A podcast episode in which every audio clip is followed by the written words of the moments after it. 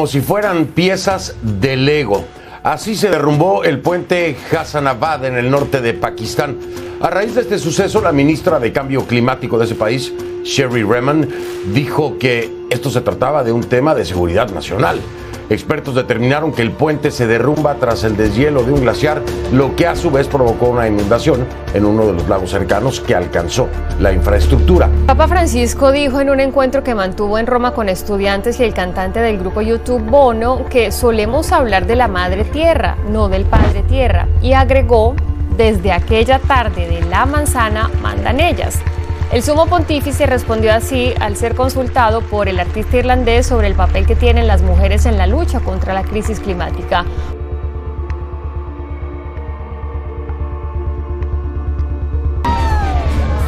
Una entrada de boda, de película. Una pareja de Utah fue más allá de la música romántica. Tion y su esposo, Gabe Gisop, prepararon el truco con equipos profesionales y bajo protocolos de seguridad adecuados igual que Jennifer Lawrence en los Juegos del Hambre, deslumbraron a los presentes con sus trajes envueltos en llamas. Y quiero hablarle de los récords que rompimos en el año 2021 que nos están alejando de la meta de revertir el cambio climático según Naciones Unidas. Los niveles de los océanos a nivel mundial subieron 4,5 milímetros al año entre 2013 y 2021, nuevo récord. Los científicos vuelven a dar la voz de alarma sobre los efectos del calentamiento global.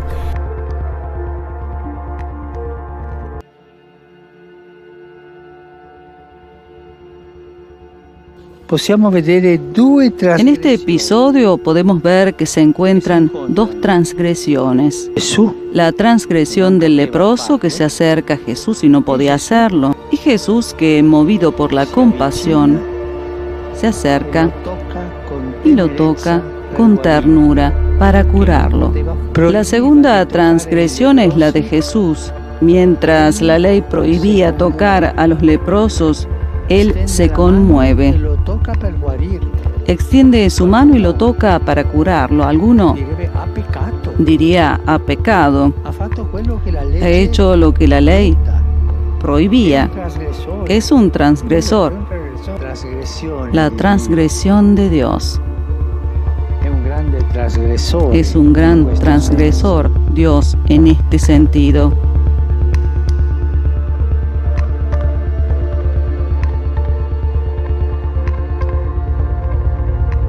Pero Padre, ¿qué está diciendo? ¿Que Dios se contamina?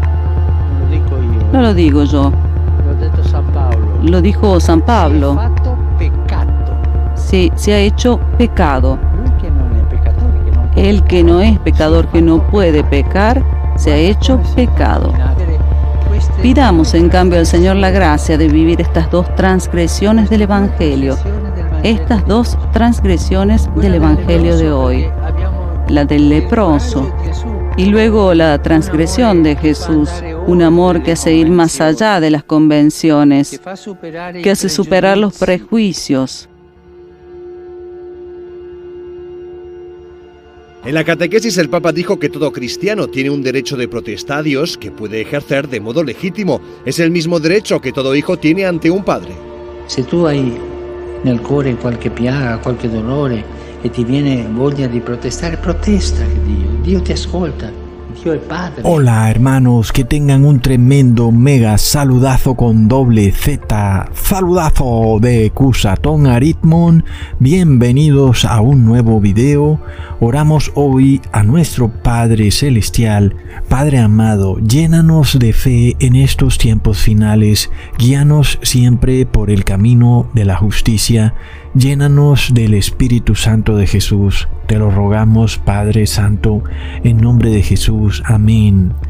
Wow, hermanos, las noticias que están saliendo son de locos. Una y otra vez, noticia tras noticia nos muestran que las señales del fin del mundo están aquí.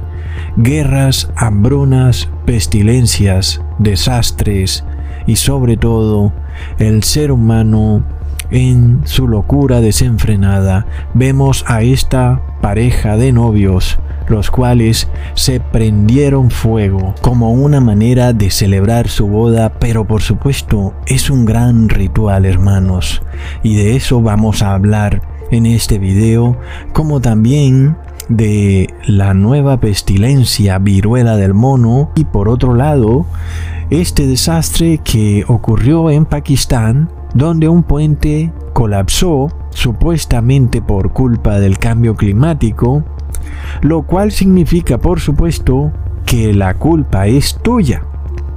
Y de nuevo nosotros vemos el mismo concepto en donde se dice que hay una guerra en contra de un virus, pero resulta que el virus está dentro de ti. Entonces, ¿con quién es la guerra? Asimismo se dice que hay una guerra en contra del cambio climático, pero al mismo tiempo se declara que el ser humano es el culpable del cambio climático. Entonces, ¿con quién es la guerra? Hermanos, el problema que vemos tan grande es que hay una terrible acusación en contra del ser humano, el cual es ahora acusado de ser el causante de desastres climáticos que ya no son más un acto errático y misterioso de la naturaleza, sino que ahora son achacados al ser humano porque come mucho, porque consume mucho, porque respira demasiado, por lo cual debe ser limitado, debe ser de alguna manera controlado y supervisado para que no generes tanta emisión de carbono. Es así, hermanos, como en Pakistán hay una ministra para el cambio climático, recontra mega plop. Es como poner un ministro por los terremotos. Hermanos, ¿quién puede evitar un terremoto? Pero ¿qué pasa cuando se culpa al ser humano? Y por supuesto, ante esa pregunta de quién puede evitar un terremoto, pues un burócrata, claro, él puede hacer lo que nadie puede hacer. Siempre lo está haciendo y nunca lo logra, pero algún día lo va a lograr. Por lo cual ahora vienen burócratas que vienen a protegernos del cambio climático. Van a evitar que sigan ocurriendo inundaciones como las han habido desde el inicio del mundo, pero ¿cómo la van a evitar? Ya sabemos, el culpable eres tú. El problema está en ti. No en el burócrata, por supuesto, no. Si siguen ocurriendo desastres climáticos, es porque tú no obedeces, es porque tú sigues contaminando. Hermanos, esto es de locos, es impresionante. Sabemos para dónde va esto porque el Papa Francisco lo declaró en su encíclica Laudato Si, en donde es él quien acusa a todos los seres humanos de ser los causantes de terremotos, inundaciones, fuegos. El sol calentó mucho hoy, es culpa tuya. Lo más impresionante y la hipocresía tan espeluznante que existe en este mundo, hermanos, y esto es de locos porque esta hipocresía de la Iglesia Católica es impresionante. El Papa Francisco sale en un video llamando acusadores y diablos a todos los que denuncian los delitos de la Iglesia Católica. Sembra che il grande accusatore si è sciolto e, e ce l'ha contro i vescovi. È vero, ci sono. Tutti siamo peccatori vescovi. Ma cerca di svelare i peccati che si vedano per scandalizzare il popolo. E a Dio, nel primo capitolo del libro di Giove, gira per il mondo cercando come accusare. Tutta una vita accusando, accusando, accusando. No puedes vivir toda tu vida acusando y acusando, acusando la iglesia. ¿Quién es el acusador? ¿Quién? ¿Quién? Quien en la Biblia es llamado el gran acusador. No entiendo. No siento bene. El diablo. Sale en un video llamando acusadores y diablos a todos los que denuncian los delitos de la Iglesia Católica, la cual ha cometido y sigue cometiendo delitos reales en contra de personas reales y esos delitos no son juzgados porque la Iglesia Católica es muy poderosa. Pero lo más loco, hermanos, es que es el Papa Francisco quien acusa y acusa al ser humano, diciendo que es el causante del desastre climático. Y ahora él sale diciendo que el acusador es el diablo y que todo el que acuse a la iglesia es un diablo, mientras él no se cansa de acusar al ser humano. Impresionante. Entonces, ¿qué ocurre? El Papa Francisco está diciendo que los desastres climáticos son culpa de el ser humano respirando mucho. Sin embargo, Jesús profetizó que en el fin de los tiempos vendrían desastres, terremotos, hambrunas. Y por supuesto, esto no puede ser evitado, porque es una profecía de Jesús y esa profecía debe cumplirse. Cuando nosotros vemos que se empiezan a presentar desastres contundentes, uno seguido tras otro. Miremos lo que pasó, por ejemplo, en Pakistán. Una gran inundación se llevó un puente y sale ahora el burócrata del cambio climático diciendo que eso fue culpa del cambio climático. ¿Qué quiere decir? Que es culpa tuya. Respiraste mucho, consumiste mucho, generaste mucha huella de carbono y eso le ha costado un puente a Pakistán. Esto es algo, hermanos, que tiene un trasfondo impresionante que les voy a mostrar más adelante en el video. El caso es que Pakistán está llamando esto un asunto de seguridad nacional y nosotros sabemos muy bien qué país tiene por costumbre declarar las cosas que a él le conviene como seguridad nacional y es a Estados Unidos y sabemos que Estados Unidos tiene un SAR climático. ¿Qué pasará cuando en Estados Unidos también ocurra un terrible desastre climático? Y luego declaren el cambio climático como un asunto de seguridad nacional. ¿Será que en ese momento tú serás obligado a realizar ciertas cosas para aminorar el cambio climático y si no las realizas, serás visto como un delincuente? Recontra blob. Y es que hermanos, el mundo está cayendo en una locura, en un delirio colectivo nunca antes visto. Si nosotros trajéramos de la muerte a una persona que murió hace 100 años, esa persona quedaría con la boca abierta al ver que hoy el mundo piensa que es posible evitar que deje de llover o hacer que llueva o evitar un terremoto es que eso nunca se había visto, hermanos. Nadie puede evitar un desastre climático. Jamás esa idea había cruzado por la cabeza del ser humano, pero hoy el Papa Francisco acusa a todo ser humano de ser el culpable de esos desastres, porque consume mucho. Y entonces, muy pronto veremos a los seres humanos sometidos a una esclavitud virtual, en donde serán controlados. Todo lo que compran y consumen y venden será cuantificado, digitalizado, medido.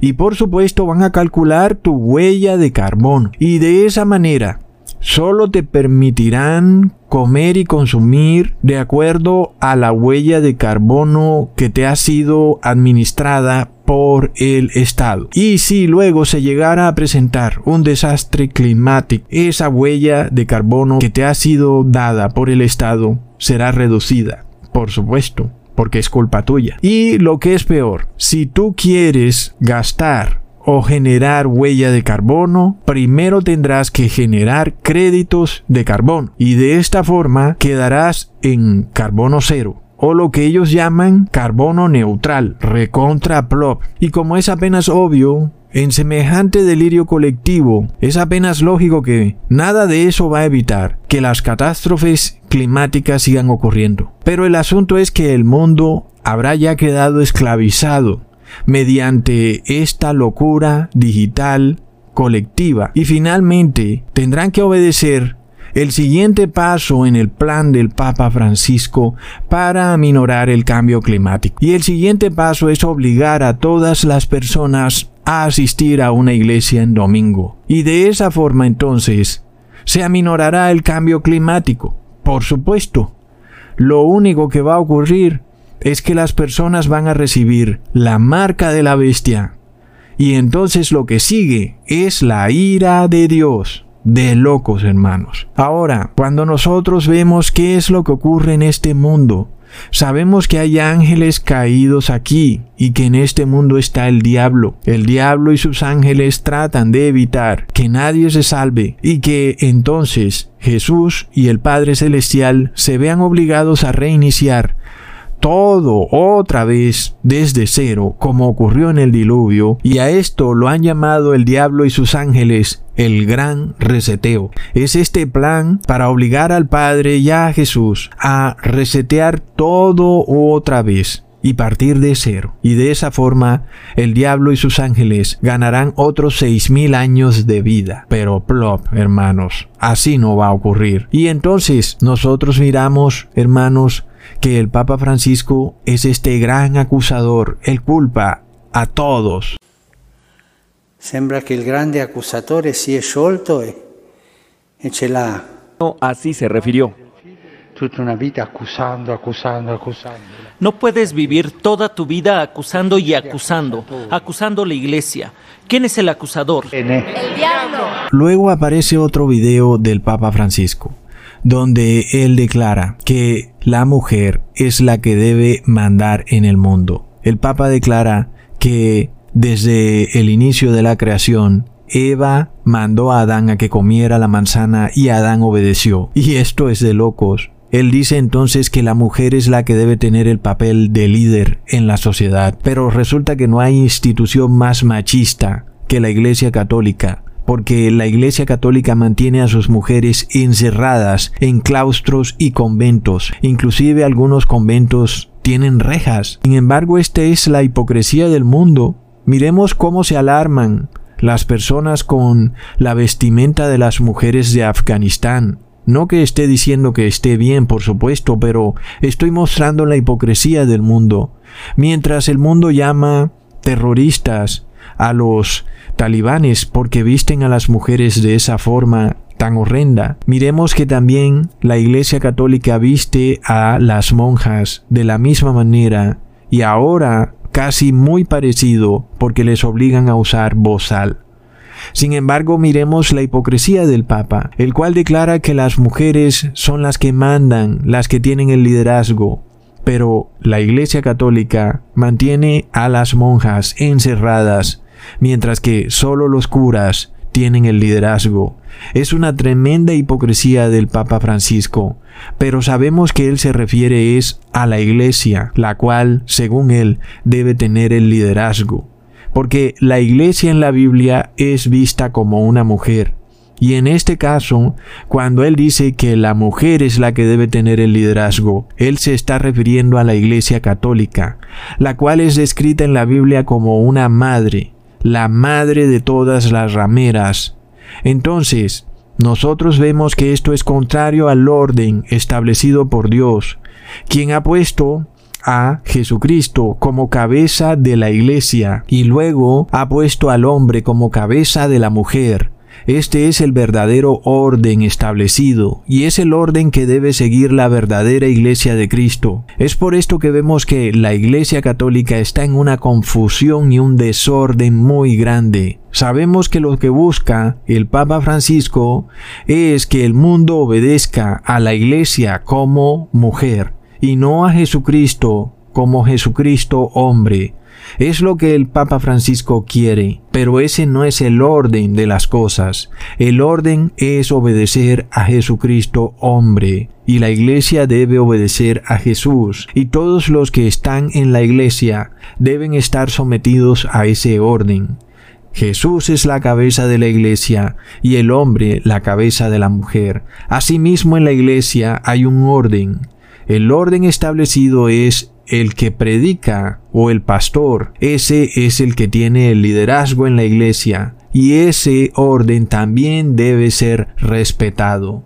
Por otro lado, sabemos que en la Biblia es el hombre el que debe tener el liderazgo en la iglesia, no la mujer. Y eso no es machismo, es que ese es el orden establecido por Dios para su iglesia. Las mujeres tienen muchas otras formas de evangelizar en donde ellas son mucho más exitosas que el hombre. Y por esto es que Dios ha establecido este orden, para que haya verdadero éxito en la iglesia. Entonces, hermanos, nosotros vemos lo que está ocurriendo en el mundo. Vemos, por ejemplo, esta ministra del cambio climático en Pakistán. ¿Qué está haciendo ella?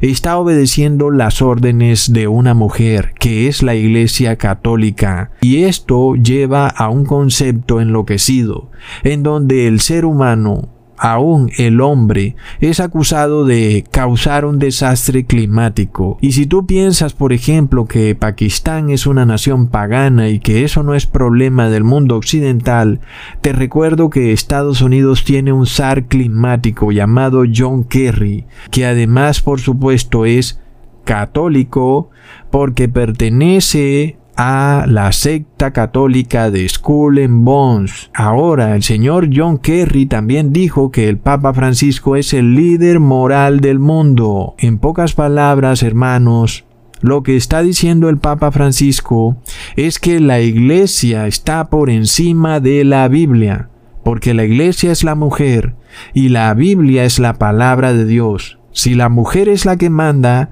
quiere decir entonces que la mujer, la iglesia, está por encima de la Biblia. Este es el concepto que el Papa Francisco trata de enseñar, pero vemos que ese no es el orden establecido por Dios. El problema con Adán también fue ese, él violó el orden establecido por Dios. Él no debió haber obedecido a Eva porque él era la cabeza de la mujer. Y él era el que tenía que decirle a Eva, está mal eso que has hecho, y no él someterse a lo que Eva hizo. Es de locos. Entonces, hermanos, este es el problema central de este asunto. Hermanos, pongamos atención, porque se supone que es la palabra de Dios la que es la líder moral del mundo. ¿Ok?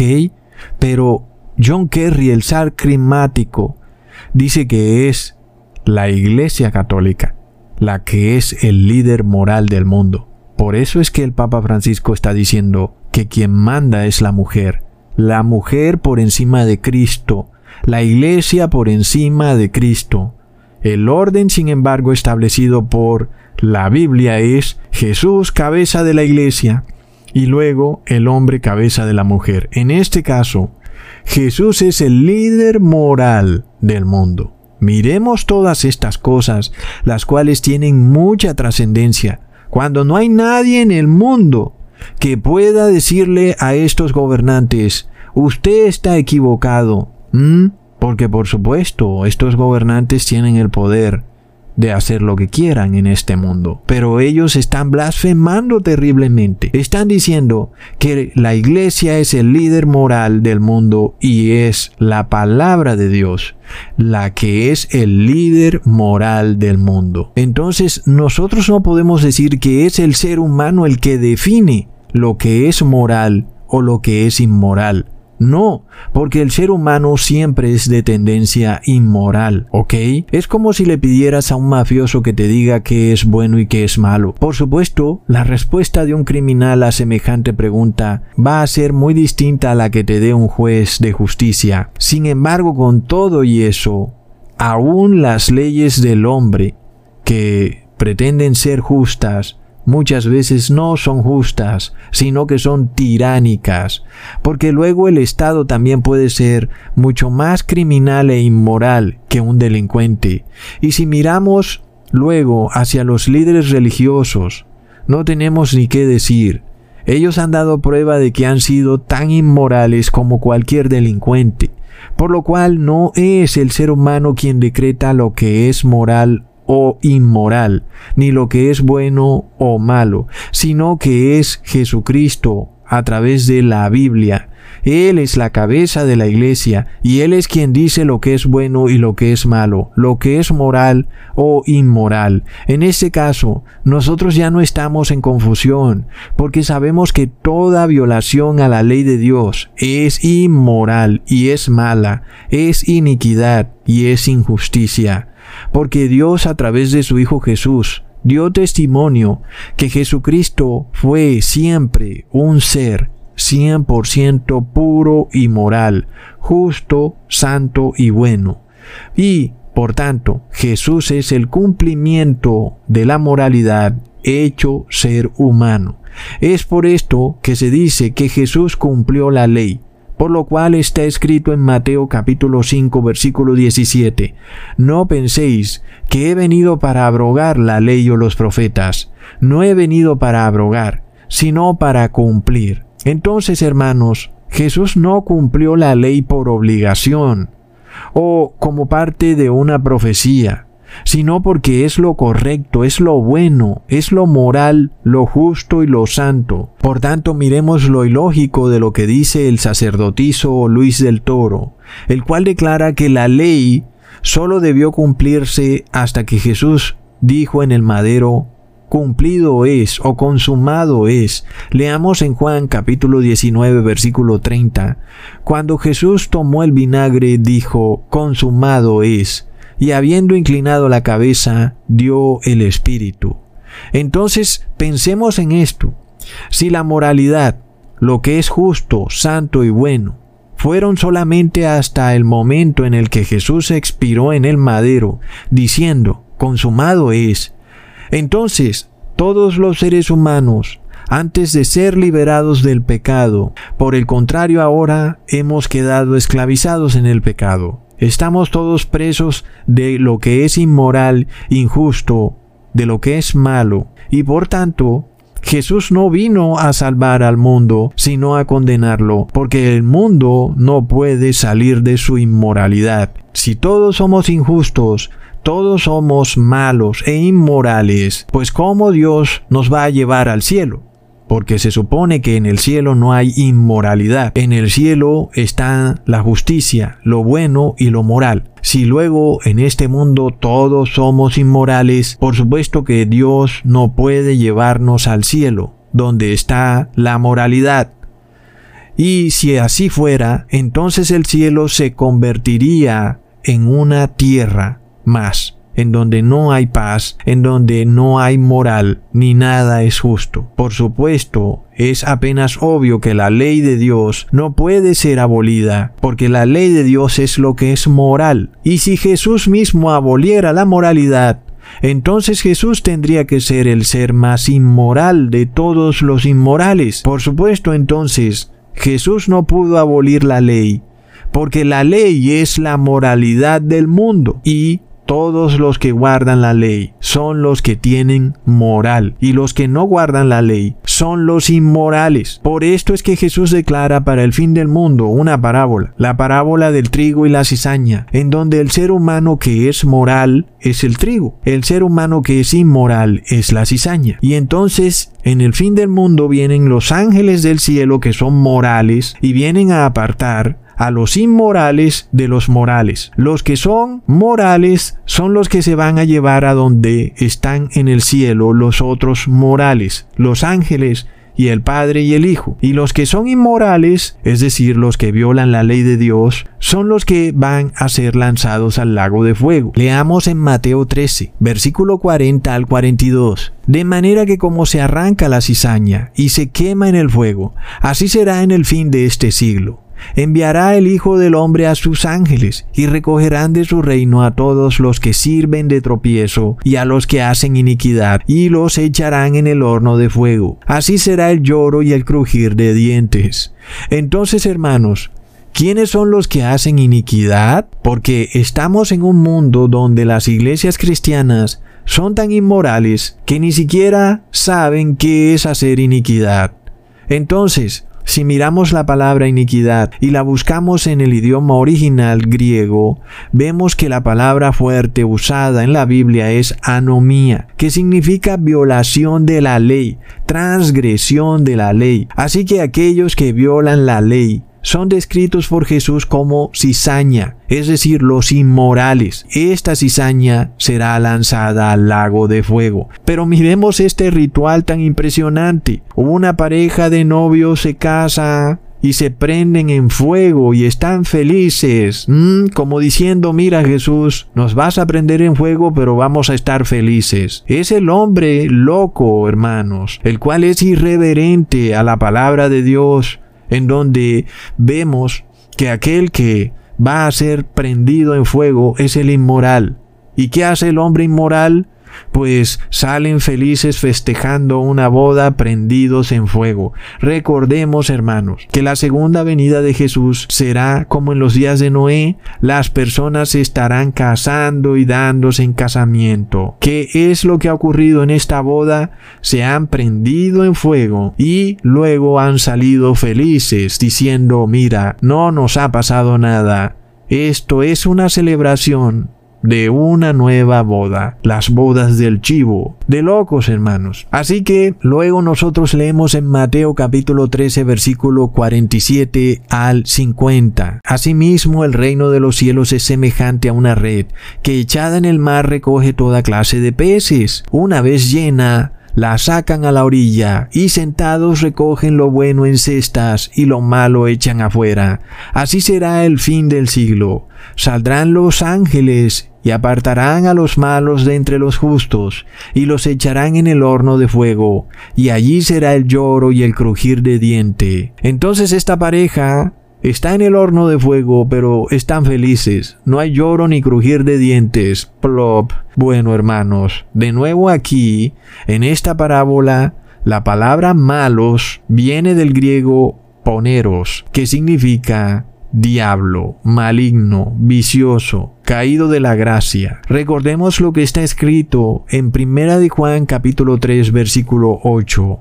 El que practica el pecado es el diablo, porque el diablo peca desde el principio. Para esto apareció el Hijo de Dios, para deshacer las obras del diablo. Es decir, Jesús, que es un ser moral y santo, viene a destruir la inmoralidad del diablo. La inmoralidad del diablo es pecado. ¿Qué es el pecado? Es la transgresión de la ley. Leamos en primera de Juan capítulo 3 versículo 4. Todo aquel que comete pecado infringe también la ley, pues el pecado es infracción de la ley. Por esto leemos que Jesús le contestará en el fin del mundo a muchos líderes religiosos que no solo cometen pecado, sino que son también causa de tropiezo para todos sus feligreses que se acercan a ellos a escuchar sus prédicas y lo único que reciben es que está bien pecar. Ellos enseñan a violar la ley de Dios, es decir, son causa de tropiezo. Leamos en Mateo capítulo 7 versículo 22, muchos me dirán en aquel día, Señor, Señor, no profetizamos en tu nombre, y en tu nombre echamos fuera demonios, y en tu nombre hicimos muchos milagros, y entonces les declararé, nunca os conocí apartaos de mí, hacedores de maldad. Aquí de nuevo vemos que las palabras hacedores de maldad vienen de la misma palabra griega anomía, que significa transgresores de la ley. Y la historia se repite, hermanos. Así como Jesús era acusado por los transgresores de la ley, es decir, por los fariseos, de que Jesús estaba transgrediendo la ley, cuando eran ellos los que transgredían la ley, hermanos. Por lo cual Jesús les dice en Mateo capítulo 23 versículo 28, Así también vosotros por fuera, a la verdad os mostráis justos a los hombres, pero por dentro estáis llenos de hipocresía e iniquidad. Entonces Jesús muestra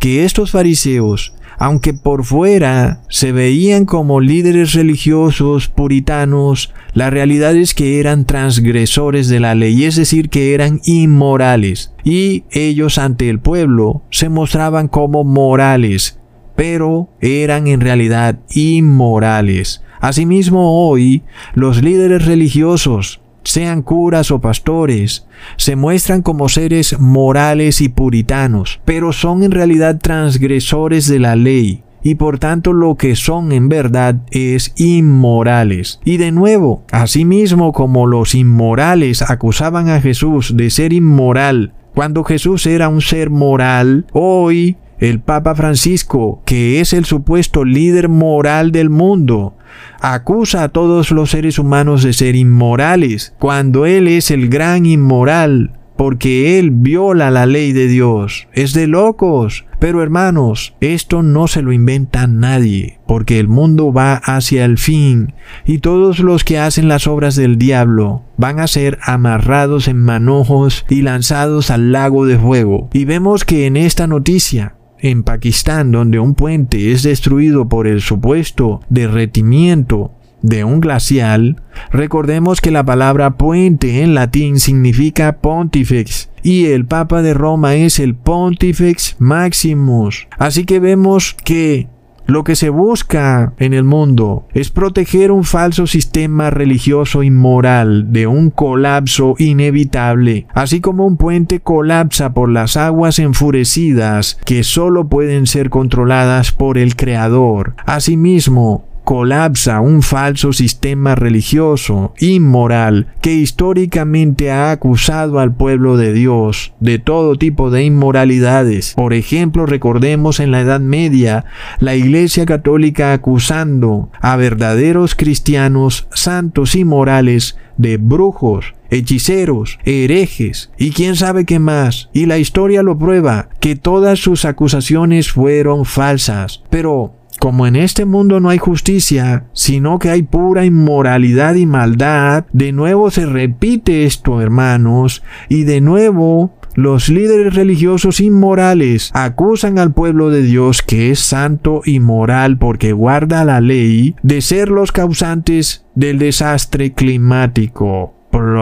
En este caso, quien acusa al pueblo de Dios es el mismísimo Papa Francisco. Fiel a lo que hacen ellos, te ponen a plena vista todo, porque él mismo te está diciendo que el acusador es el diablo, hermanos. ¿Qué es lo que te está diciendo cuando él es el que acusa al pueblo de Dios de ser el causante del cambio climático? Que él es el diablo, hermanos. Plop. Leamos en Mateo capítulo 24, versículo 12. Y por haberse multiplicado la maldad, el amor de muchos se enfriará. Hermanos, en el fin de los tiempos se multiplica la maldad, o en otras palabras se multiplica la inmoralidad, o en otras palabras la transgresión de la ley. ¿Qué pasa cuando tú en tu sociedad, las personas que tienes cerca, tus compañeros de trabajo, tu familia, tu ciudad, Nadie guarda la ley de Dios. ¿Qué significa eso, hermanos? Que hay inmoralidad, hay maldad y por tanto el amor de muchos se enfría. Es decir, muchos dejan de guardar la ley de Dios al darse cuenta que nadie guarda la ley de Dios y por tanto su amor, es decir, guardar la ley de Dios, se enfría. ¿Mm? Muchos ven que no hay temor de Dios en la sociedad y entonces tampoco tienen temor de Dios. Su amor se enfría. Muchos pensarán que cuál es el problema en transgredir la ley. ¿Mm? ¿Cuál es el problema en ser inmoral? Pues ya te leí cuál es el problema. Van a venir unos ángeles y van a apartar a los inmorales de los morales. Aunque aquí en el mundo se imponga por decreto de Estado a un hombre como líder moral del mundo, ya vemos que la palabra nos dice que ese hombre no es moral, sino que es el líder inmoral del mundo. Y por supuesto, todos los que se apeguen a esa inmoralidad van a ser separados, van a ser atados y van a ser lanzados al lago de fuego. Y vamos a ver si te vas a reír, así como esa pareja endemoniada sale riéndose prendida en fuego, burlándose de lo que está por ocurrir en el mundo, hermanos de locos. Entonces miremos esta hipocresía rampante, hermanos. El Papa Francisco luego declara escuetamente que Jesús transgredió la ley, es decir, que Jesús fue inmoral porque tocó al enfermo de lepra. Y el Papa Francisco, quien se erige de líder moral en el mundo, por decreto del SAR climático de Estados Unidos, también declara que Dios también fue un inmoral al transgredir la ley, porque su Hijo Jesús transgredió la ley al tocar al leproso. Impresionante. Y se repite de nuevo esto, hermanos. El Papa Francisco, que sí es transgresor de la ley, acusa a Jesús que no es transgresor de la ley, de haber transgredido la ley. La transgresión de Dios. Es un gran transgresor, Dios, en este sentido. ¿Mm? Se repite, hermanos, y esto es lo mismo que tendrá que vivir el pueblo de Dios. El siervo no es mayor que su amo, y si el amo sale acusado, pues tú que eres siervo vas a salir acusado. Es impresionante, hermanos. Hace dos mil años los fariseos acusaban a Jesús de ser inmoral cuando ellos eran los inmorales. Hoy, de nuevo, el Papa Francisco, un líder religioso, acusa a Jesús de ser inmoral por haber tocado al enfermo de lepra, cuando él es el inmoral. Es de locos. La segunda transgresión es la de Jesús. Mientras la ley prohibía tocar a los leprosos, él se conmueve. Extiende su mano y lo toca para curarlo. Alguno diría ha pecado. Casi dos mil años después, se repite la historia ante los ojos aletargados de un mundo inmoral, cuyo amor se enfrió. Plop, hermanos. Entonces, el Papa Francisco dice que no solo Jesús fue inmoral, sino que también Dios fue inmoral. Por tanto, estoy probando irrefutablemente quién es el diablo. Es decir, si tú todavía no te das cuenta quién es el diablo, es porque tendrás que estar muy ciego. El diablo acusa y acusa y acusa. Toda una vida acusando, acusando, acusando. No puedes vivir toda tu vida acusando y acusando, acusando a la iglesia. ¿Quién es el acusador? No entiendo. No siento bene. El diablo. Y luego aquel que denuncia los delitos del diablo, dice el diablo que ese es el acusador. ¿Mm? Está entonces clarísimo, y quien no pueda verlo es evidente que tendrá que ser el peor de los ciegos. Ok, entonces recordemos lo que decía la ley sobre los enfermos de lepra. Por supuesto, vamos a aclarar que Jesús no violó la ley al tocar al enfermo de lepra. Porque luego tal vez tú quedes pensando que en efecto Jesús violó la ley y que por tanto Jesús fue inmoral. Leamos en Levíticos 13, versículo 14 al 15. Mas el día que apareciere en él, en el enfermo de lepra, carne viva, será inmundo. Y el sacerdote mirará la carne viva y lo declarará inmundo. Es inmunda la carne viva, es lepra. Bueno, hermanos, la pregunta es, ¿cometió Jesús transgresión de la ley al tocar al leproso porque está declarado como inmundo? La respuesta es que no, porque luego la ley declara que el sacerdote podía declarar puro y limpio al leproso. Leamos en el mismo capítulo en el versículo 16 al 17.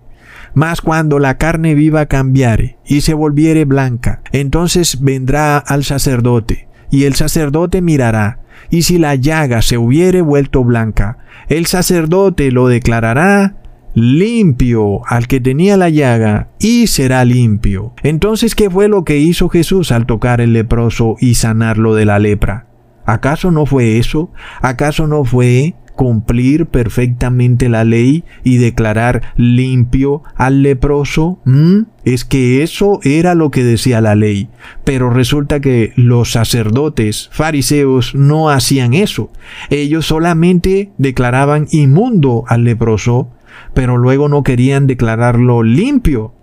Por supuesto, porque ellos no podían, porque ellos eran igual de leprosos que el leproso. Entonces, hermanos, este es el trabajo del sacerdote precisamente es limpiar a todo el que es enfermo de pecados.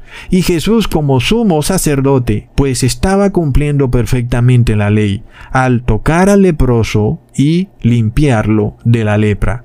Así que esta acusación que el Papa Francisco levanta contra Jesús, culpándolo de transgredir la ley, es de nuevo otra acusación falsa de las que ya han hecho tantos fariseos en Israel y en el mundo. Pero ahora el Papa Francisco además dice que tanto el Padre y el Hijo se contaminaron de pecado y que por tanto violaron la ley, porque según el Papa Francisco está escrito y recalca, esto lo dice el apóstol Pablo en 2 de Corintios capítulo 5 versículo 21, que Jesús se hizo pecado por nosotros Es decir, que si el pecado es inmundo, Jesús se hizo inmundo y por tanto violó la ley.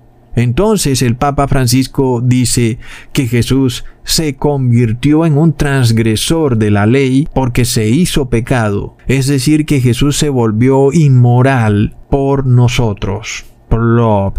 Y además de todo, hermanos, esto nos confirma que el Papa Francisco tiene pleno conocimiento que pecar es transgredir la ley.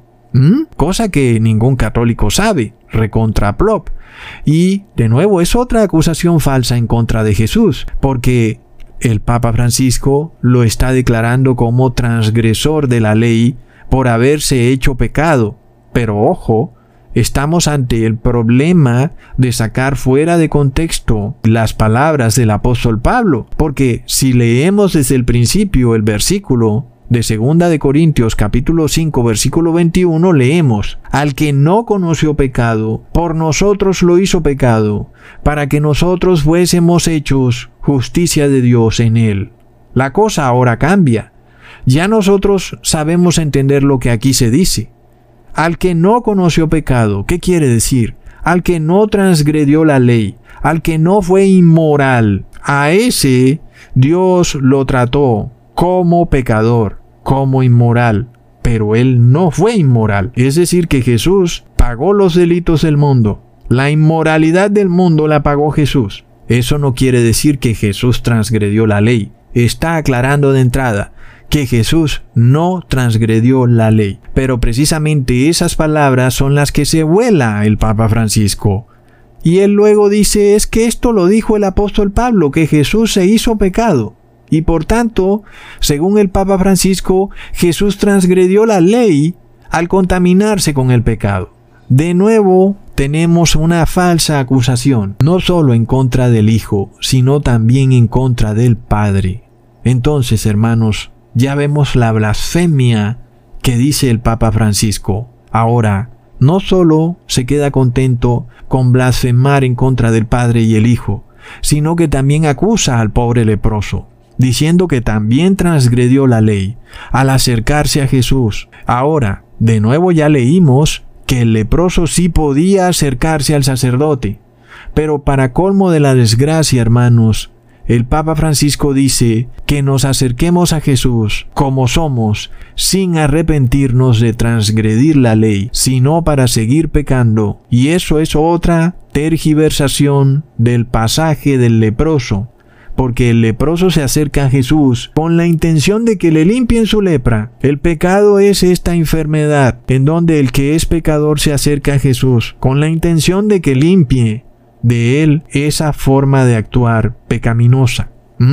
No solo borrar pecados pasados, sino limpiar esa tendencia a actuar de forma inmoral.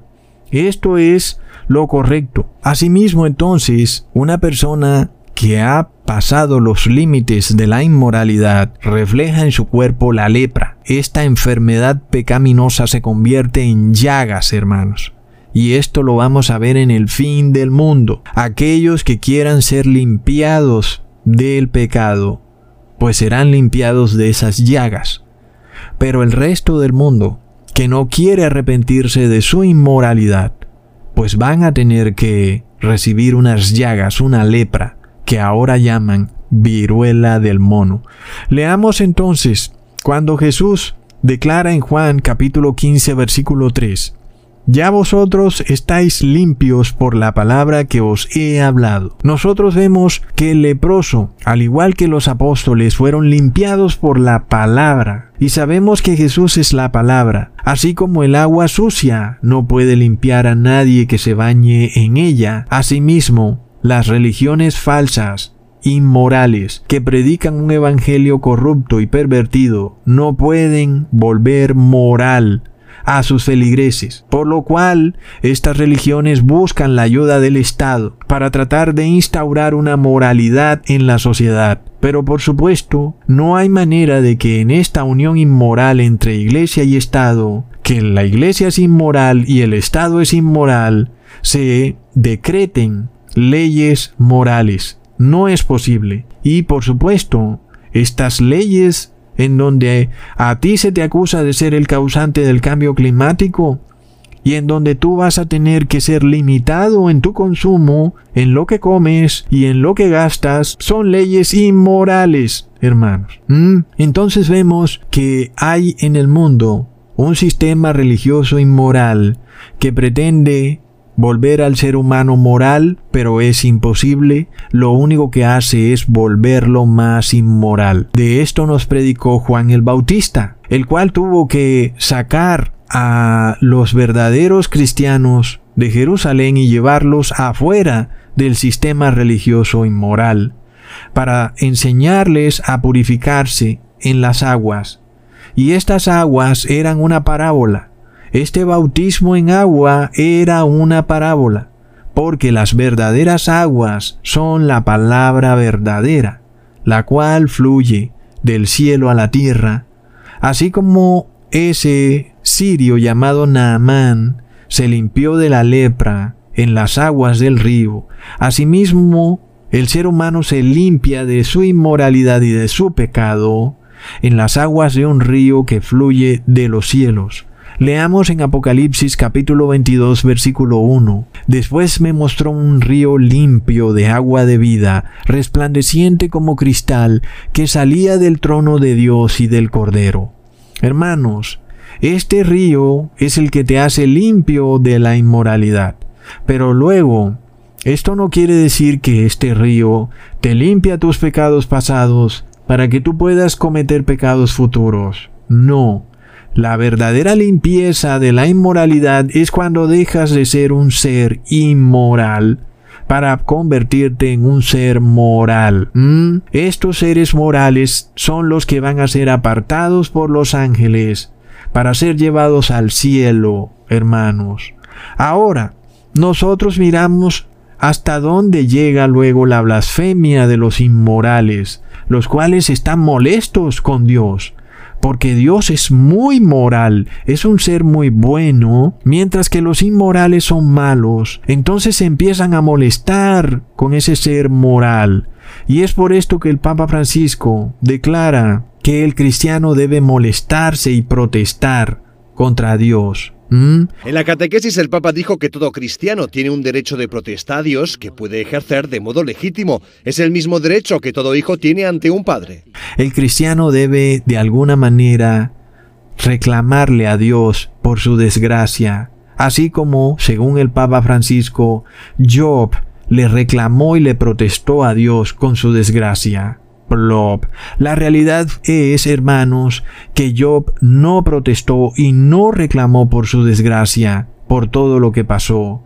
Recordemos que la historia de Job es que Job era rico. Sin embargo, un día el demonio, el diablo, empezó a acusar a Job de que él era bueno y moral solo porque era rico. ¿Mm? Pero que si luego Job no fuera rico, Job no fuera bueno ni moral, ni tendría fe. Sin embargo, miremos que luego de que Job es probado, ¿qué es lo que Job dice? En el capítulo 1, versículo 21 al 22. Desnudo salí del vientre de mi madre y desnudo volveré allá. Jehová dio y Jehová quitó. Sea el nombre de Jehová bendito. En todo esto no pecó Job, ni atribuyó a Dios despropósito alguno. ¿Mm? Aún luego cuando su esposa lo recriminó, diciéndole, ¿Hasta cuándo retendrás tu fe? Blasfema y quéjate ante Dios. Pero Job declaró, en el capítulo 2, versículo 10, Como suelen hablar cualquiera de las mujeres fatuas has hablado, ¿Qué? ¿Recibiremos de Dios el bien y el mal no lo recibiremos? En todo esto no pecó Job con sus labios. Hermanos, el Papa Francisco sabe muy bien que nos acercamos al cumplimiento de las profecías de Jesús, en donde ocurrirán desastres climáticos, y ahora empieza a decirle a las personas que está bien que protestemos y que nos quejemos ante Dios cuando nos ocurre una desgracia. ¿Mm? De locos. Miremos, hermanos, que el Papa Francisco dice que Job se quejó y protestó ante Dios. La realidad fue que Job jamás se quejó ni protestó ante Dios, hermanos. Veamos en Job capítulo 40, versículo 1 al 5. ¿Es sabiduría contender con el Omnipotente? El que disputa con Dios responda esto. Entonces Job dijo a Dios, He aquí que yo soy vil, ¿qué te responderé? Mi mano pongo sobre mi boca. Una vez hablé, mas no responderé. Aún dos veces, mas no volveré a hablar. La realidad, hermanos, es que eran los amigos de Job los que empezaron a quejarse y a protestar contra Dios. Pero Job jamás se quejó ni protestó, hermanos, es de locos. Luego, recordemos que Dios está en todo su derecho de probar nuestra fe, y eso es para nuestro bien, no en ningún momento para nuestro mal. Leamos en Primera de Pedro capítulo 1 versículo 7, para que sometida a prueba vuestra fe, mucho más preciosa que el oro, el cual aunque perecedero se prueba con fuego, sea hallada en alabanza, gloria y honra cuando sea manifestado Jesucristo. Entonces, ¿cuál es el único objetivo de Dios? En probar nuestra fe, en que tú hagas parte de ese grupo moral que alabará, dará la gloria y honrará a Jesús. Por tanto, hermanos, de nada te sirve y es de lo peor que puedas hacer cuando te quejes o reclames o protestes contra Dios porque te ha ocurrido alguna cosa, una catástrofe, algo malo que tú piensas que no ha debido ocurrir y que piensas que no es justo que te haya pasado a ti. ¿Mm? Ten cuidado, porque luego, si te quejas, si protestas, estás desbaratando de inmediato la prueba de tu fe y lo único que ha quedado probado es que no tienes fe. Y esto es lo que el Papa Francisco aconseja a todo católico, diciéndoles que cuando tengan un problema o crisis, que protesten y que se quejen ante Dios, recontra plop. Y luego él dice que eso fue lo que hizo Job, cuando Job no hizo eso. Y al contrario, los que hicieron eso fueron sus amigos. ¿Mm?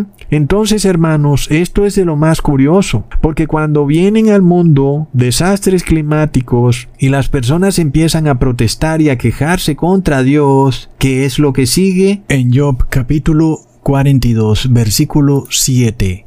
Aconteció que después que habló Jehová estas palabras a Job, Jehová dijo a Elifaz temanita, mi ira se encendió contra ti y tus dos compañeros, porque no habéis hablado de mí lo recto, como mi siervo Job. ¡Wow, hermanos! Es impresionante. Entonces, ¿qué va a pasar cuando en el mundo se empiece a protestar y a culpar a Dios de ser el causante de estos desastres? ¿Mm? Recontra plop. Lo que sigue es la ira de Dios. Esto exactamente es lo que está aconsejando el Papa Francisco, protestar y quejarse en contra de Dios. ¿Mm? ¿Qué pasa cuando tal vez te caiga una enfermedad o algún familiar tuyo muera o alguna cosa mala te sobrevenga? No debes de ninguna manera protestar ni quejarte porque Dios lo único que quiere para ti es que hagas parte de ese grupo que es moral y que esperará a Jesús en su segunda venida, en gloria, en alabanza y en honra. Entonces hablamos de nuevo de Job, hablamos de nuevo del diablo acusando a Job, y de nuevo vemos al Papa Francisco hablando de que protesten en contra de Dios por las cosas que les ocurran, así como supuestamente yo protestó en contra de Dios por las cosas que le ocurrieron, y la realidad es que no fue así. Cuando tú lees la Biblia, lees que Job no protestó ni se quejó en contra de Dios, sino que fue todo lo contrario, hermanos. ¡Wow! Leamos en Job capítulo 2 versículo 2 al 4. Y dijo Jehová a Satanás, ¿de dónde vienes? Y respondió Satanás a Jehová, de rodear la tierra, de andar por ella, Y Jehová dijo a Satanás, ¿no has considerado a mi siervo Job, que no hay otro como él en la tierra, varón perfecto y recto, temeroso de Dios y apartado del mal, y que todavía retiene su integridad, aun cuando tú me incitaste contra él, para que lo arruinara sin causa? Respondiendo Satanás dijo a Jehová, piel por piel, todo lo que el hombre tiene dará por su vida recontra mega plop, hermanos. ¿Qué es lo que viene para el mundo? Un sarpullido en la piel, unas llagas, hermanos. Piel por piel. ¿Qué harán las personas cuando caigan enfermas de esta viruela del mono? Es de locos, hermanos. Hasta pronto, hermanos.